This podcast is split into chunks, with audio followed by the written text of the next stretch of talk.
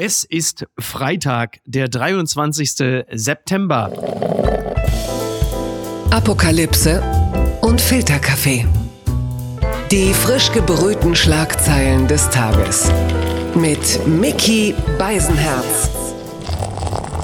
Einen wunderschönen Freitagmorgen und herzlich willkommen zu Apokalypse und Filterkaffee, das News Omelette. Und auch heute blicken wir ein wenig auf die Schlagzeilen und Meldungen des Tages. Was ist wichtig? Was ist von Gesprächswert? Worüber lohnt es sich zu reden? Und er weiß das, denn in seiner Funktion als Autor in erster Linie fürs Fernsehen ist er selber regelmäßig damit betraut, die Dinge zu sichten, sie einzuordnen und im besten Falle sogar in, in Pointen umzuwandeln, denn er ist nicht nur Sidekick, sondern auch Autor von Tommy Schmidt in Produktionen wie Studio Schmidt oder auch Draußen. Ein Mann, den ich selber kennengelernt habe in seiner Funktion als Autor, als wir nämlich gemeinsam den Sportschau-Club in der ARD letztes Jahr bestritten haben.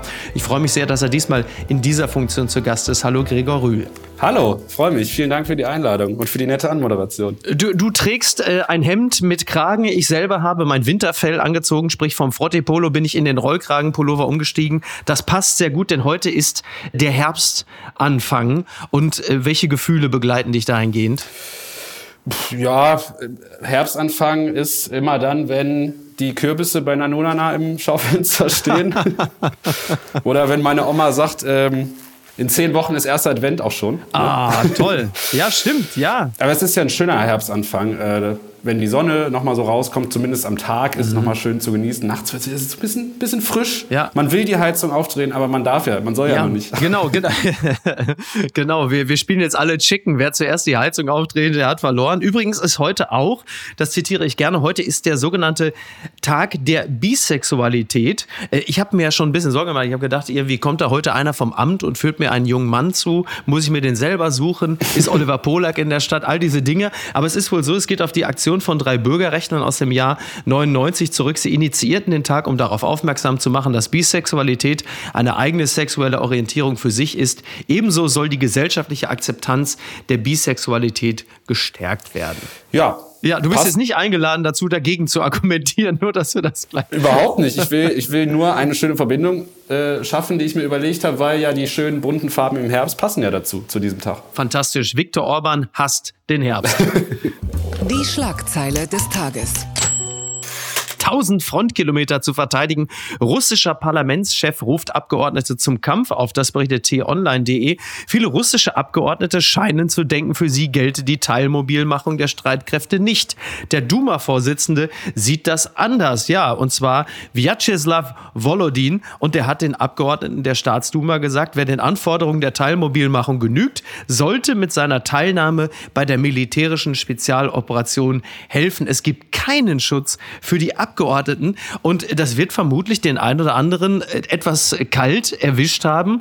Und die können sich jetzt langsam mal aufmachen Richtung Grenze und sagen, juhu, wir sind äh, Teil dieser 300.000, die übrigens nicht nur ähm, Männer bis 28 Jahre sind, sondern auch äh, teilweise Strafgefangene und auch Männer bis an die 50. Also da äh, ist diese Teilmobilmachung wohl schon ein bisschen erweitert worden. Es gibt auch schon die ersten, die behaupten, es geht sogar bis zu einer Million rauf. Ja, und halt eben unter anderem auch die Abgeordneten, mit denen man wie viel Mitleid jetzt hat? Überhaupt nicht, ehrlich gesagt. Äh, ich finde das ganz gut, wenn die sich da jetzt mal so alle so ein bisschen Sorgen machen. Sorgt ja vielleicht auch ein bisschen intern dann dafür für Chaos, was uns sicherlich ganz äh, zugute kommt. Ich schätze mal, dass die einen oder anderen jetzt sich dann doch noch mal einen Termin bei der Freiwilligen Feuerwehr oder beim Kleingartenverein reinschieben, der jetzt doch sehr wichtig ist auf einmal. Ja, da kann man leider nichts machen. Ich würde ja total gerne, aber du siehst hier. Ich würde würd ne, sehr gerne die Front, aber ich muss hier noch einmal kurz ja, dem. Kürbisernte, ich muss zur Kürbisernte. Das geht leider gar nicht. ja, nein, man hat natürlich äh, überhaupt kein Mitleid mit gar nichts da drüben. Also ich habe so das Gefühl, langsam wird es bei denen ein bisschen ernst und äh, ja, das Chaos äh, nimmt da so ein bisschen zu und mhm. das kann ja auch irgendwie sich positiv auswirken. Ne?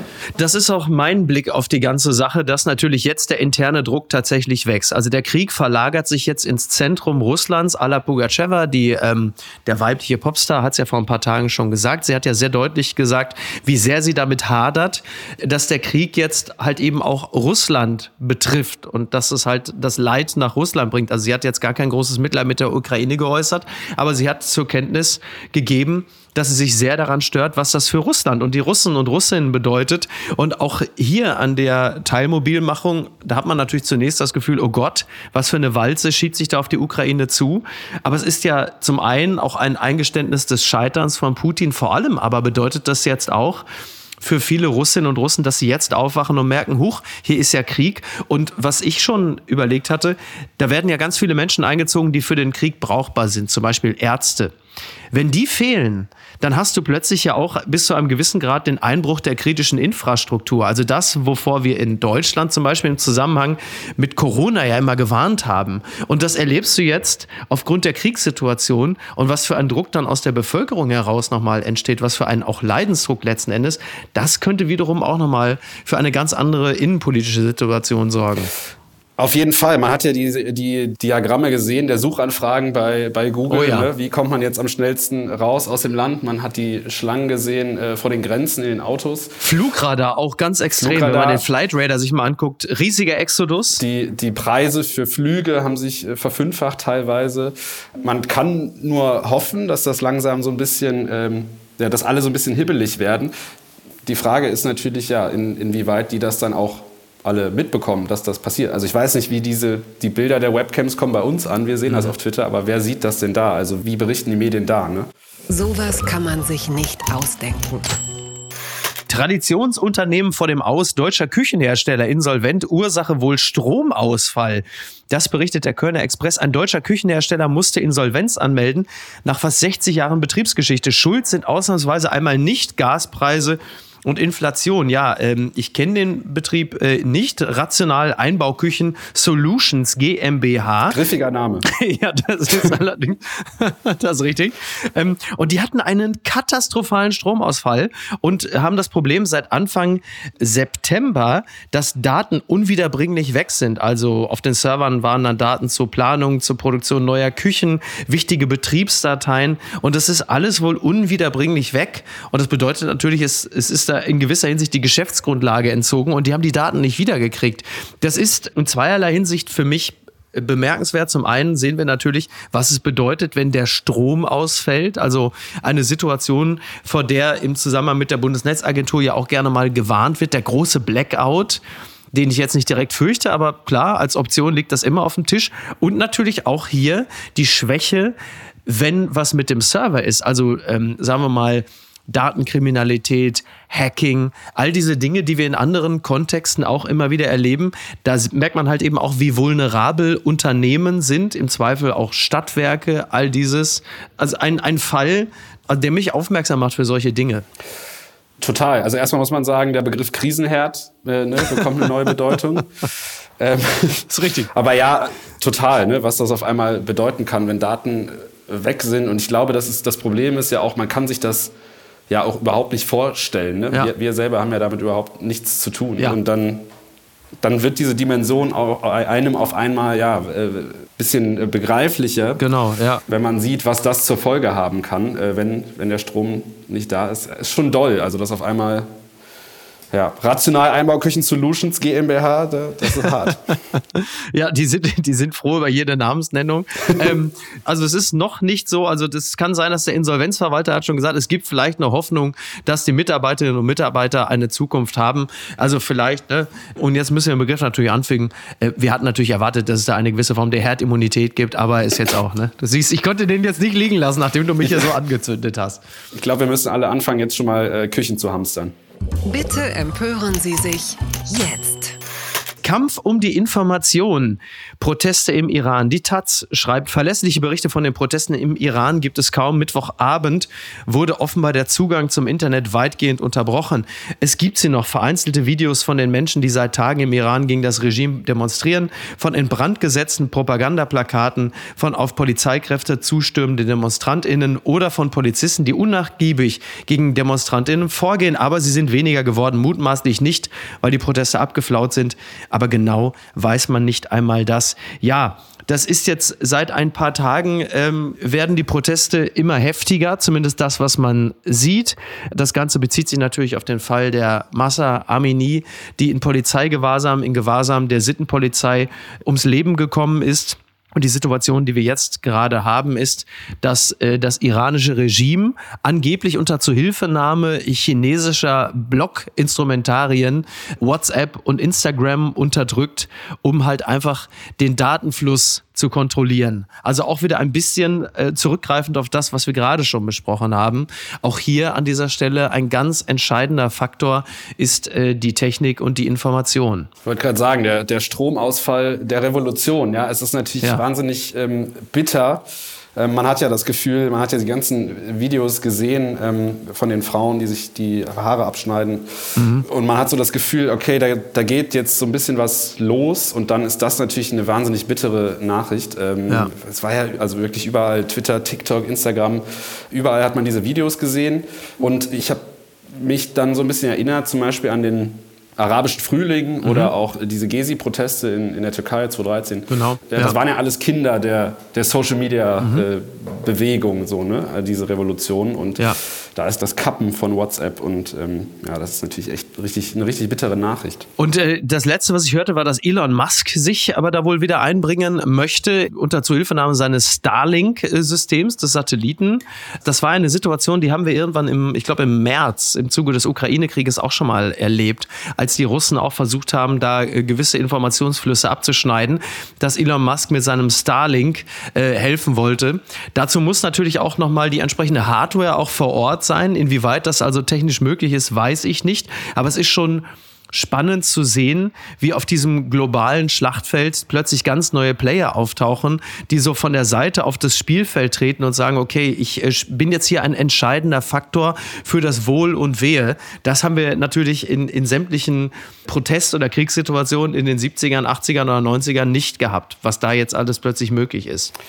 Ja, absoluter Wahnsinn, ne? dass man quasi von hunderttausenden Kilometern weit weg auf einmal vielleicht eine Lösung für dieses Problem anbieten könnte, ist es ähm, absurd. Genauso absurd, wie sich Revolutionen einfach nur im Handy ähm, generieren können. Ja. Ne? Also das ist ja auch, ähm, der Marktplatz verlagert sich auf einmal ins Digitale und die Leute treffen sich da. Komische Zeiten auf jeden Fall. Ja, ja, genau. Also wie gesagt, es ist ja kein Riesengeheimnis, dass Niki Hassania äh, in Teheran geboren ist und natürlich die Entwicklung in der Islamischen Republik Iran äh, besonders interessiert verfolgt.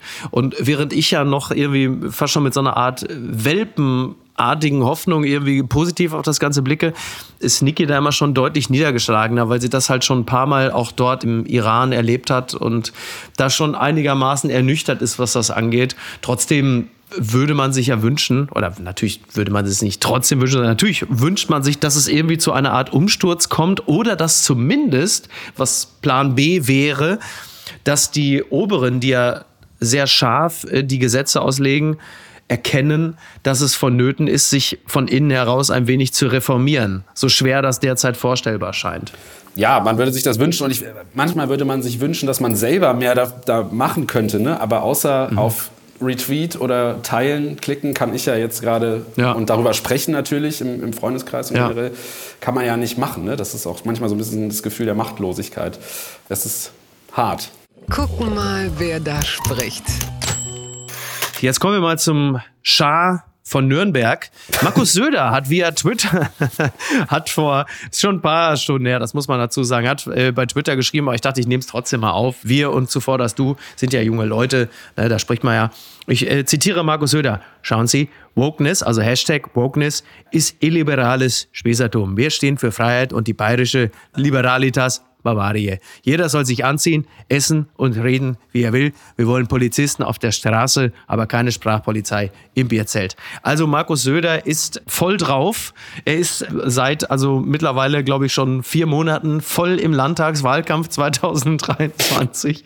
Und, und ja, Wokeness ist illiberales Spießatom. Und jetzt die Markus Lanz-Frage, hat er da einen Punkt oder ist er einfach nur Markus Söder? Also erstens mal weiß ich nicht, ob er Wokeness Wokeness sagen würde oder ob er sagt Wockenes. Das ist, ja. Letztens hat er doch, was war das, Crystal Matt? Crystal Matt, ja. Nach den jüngsten Ausfällen äh, ist man sich da nie so ganz sicher, das stimmt.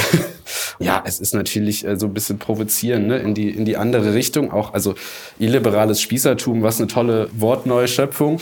und er, ja, macht da, glaube ich, macht da auch ein bisschen, bisschen Welle und hat auf Twitter da sicherlich auch viele, viele Leute, die sagen, ja, er, er hat recht. Ich finde auch, er hat recht. Jeder sollte ähm, anziehen, essen und reden, was er will, außer halt Fränkisch. Das, also. Ist absolut richtig. Das ist richtig. Und vielleicht einfach keine, keine Hähnchenhelfen bei, bei Instagram posten. Ich glaube, das Problem bei der ganzen Sache, also man kann das natürlich auch abtun und sich totlachen, äh, speziell in einem, in einem Bundesland, in dem äh, überall Kreuze aufgehängt werden, was ja seine Idee gewesen ist. Und dieses, äh, jeder soll sich anziehen, essen und reden, wie er will, das kommt ja immerhin auch von Mr. Asyltourismus. Also da muss man ja auch immer ein bisschen schauen, aus welcher Ecke es kommt und äh, dass der Mann also besonders sein Segel in den jeweils politisch günstigen Wind hält, das hat man ja auch mitbekommen.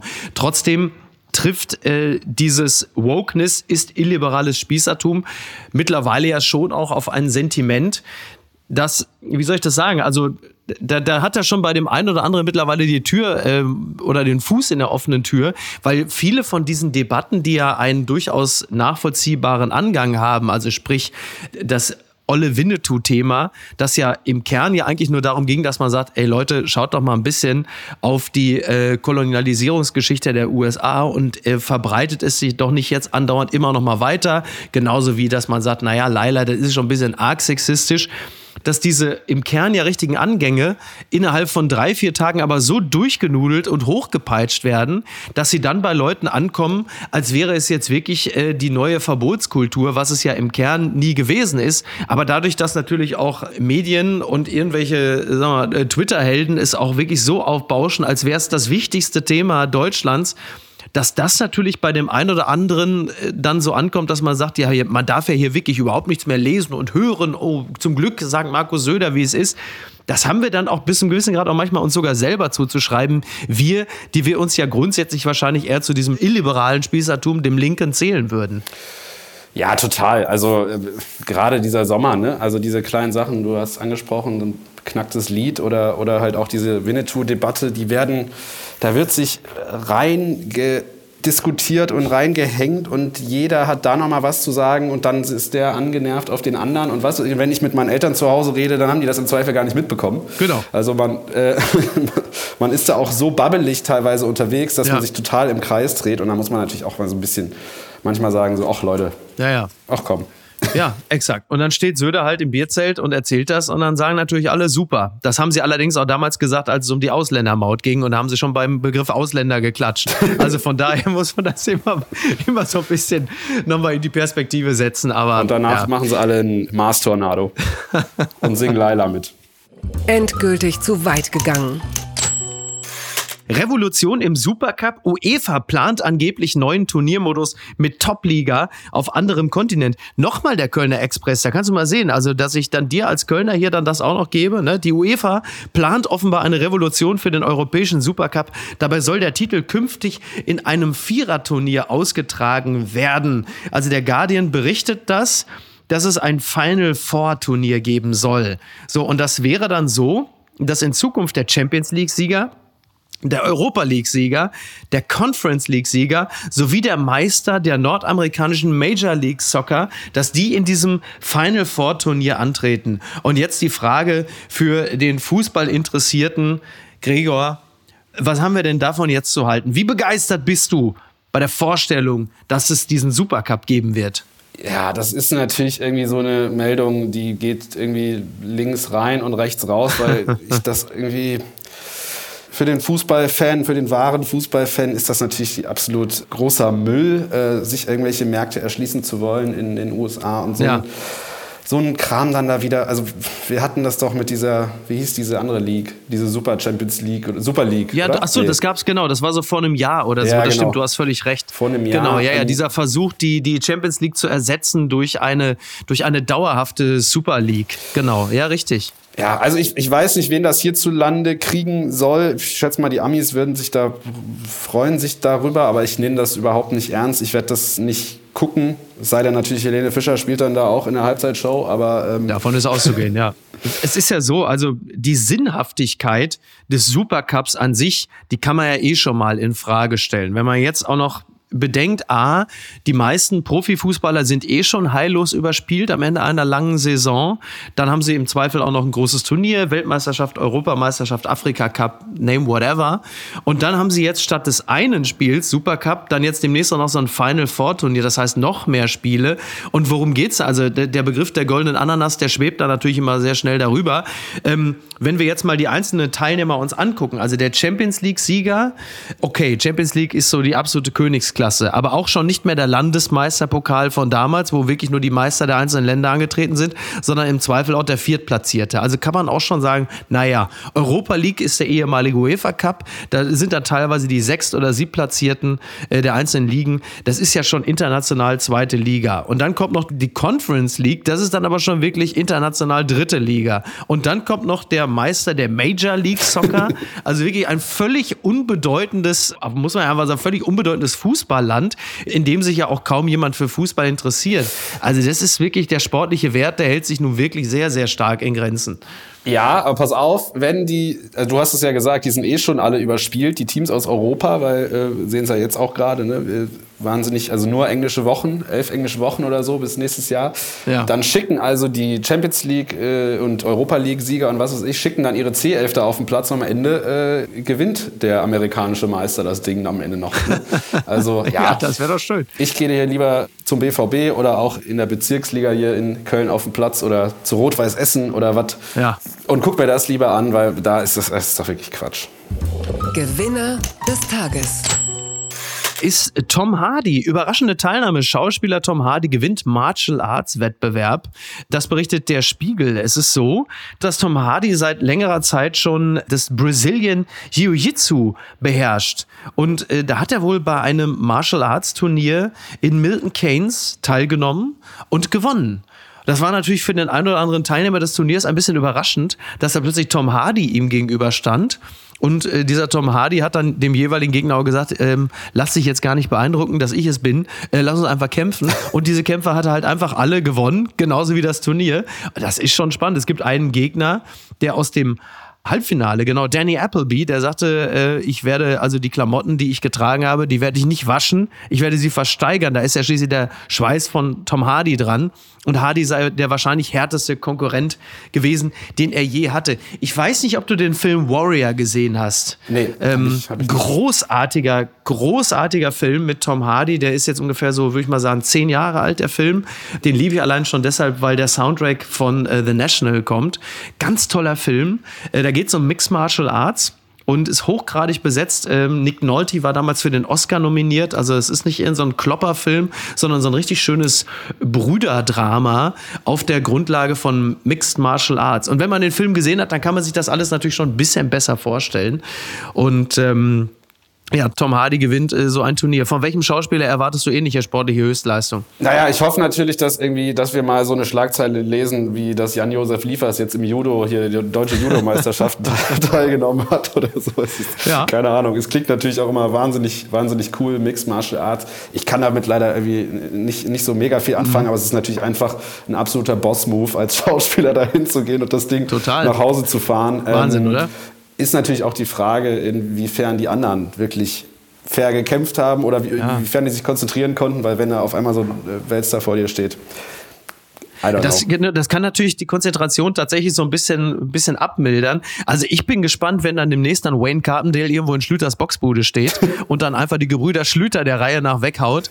Da ist also auch in Deutschland noch einiges im, im Köcher, würde ich mal sagen. Ich denke auch. Vielleicht wir werden schicken Axel Prahl da unten in die Ritze auf St. Pauli.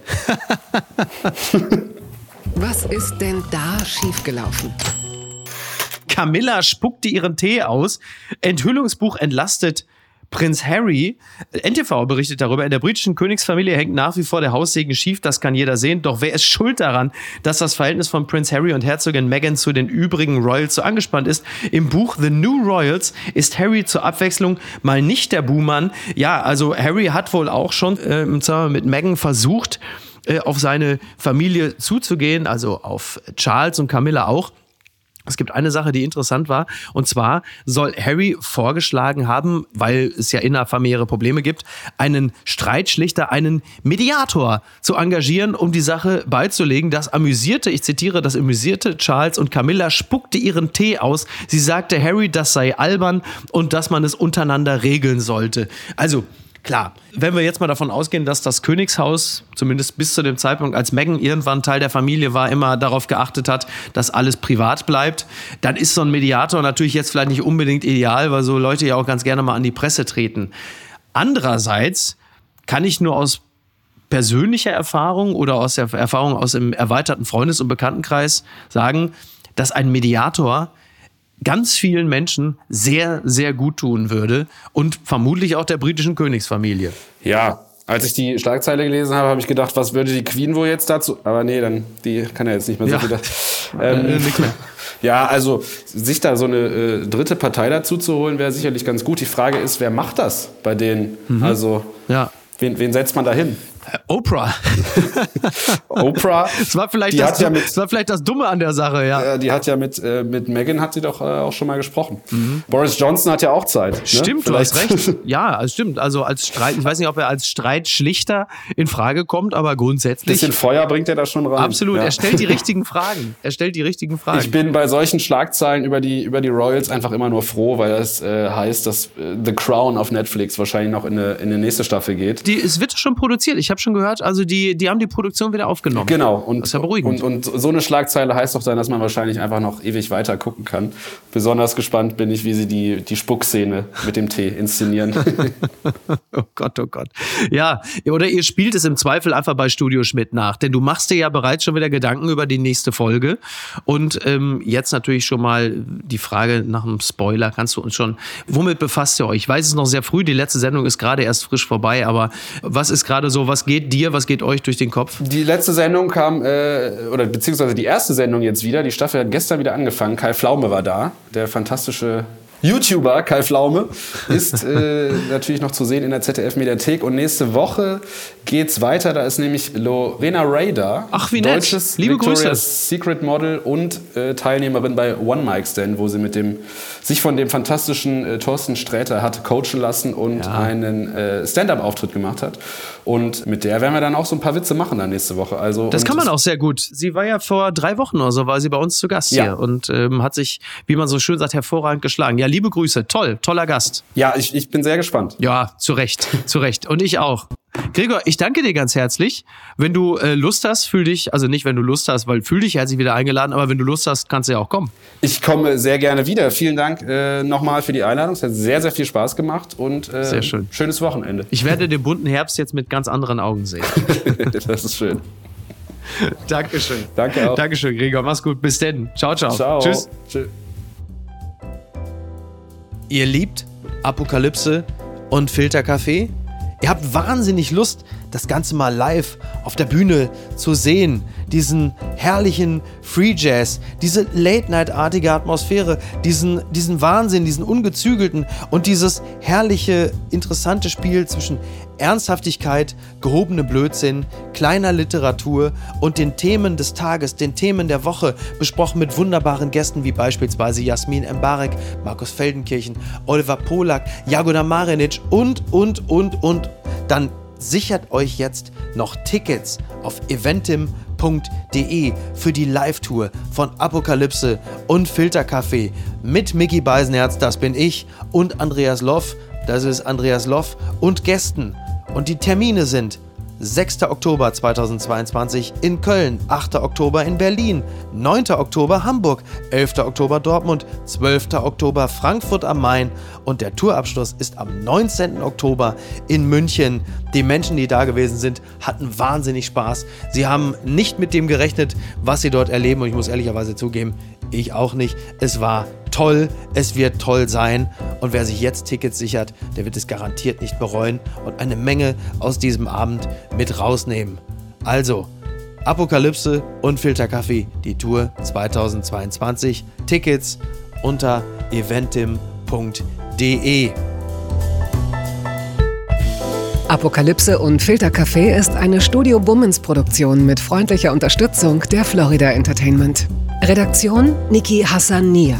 Executive Producer Tobias Baukhage. Produktion Hannah Marahiel. Ton und Schnitt Niki Fränking. Neue Episoden gibt es immer montags, mittwochs, freitags und samstags. Überall, wo es Podcasts gibt. Stimme der Vernunft und unerreicht gute Sprecherin der Rubriken Bettina Rust.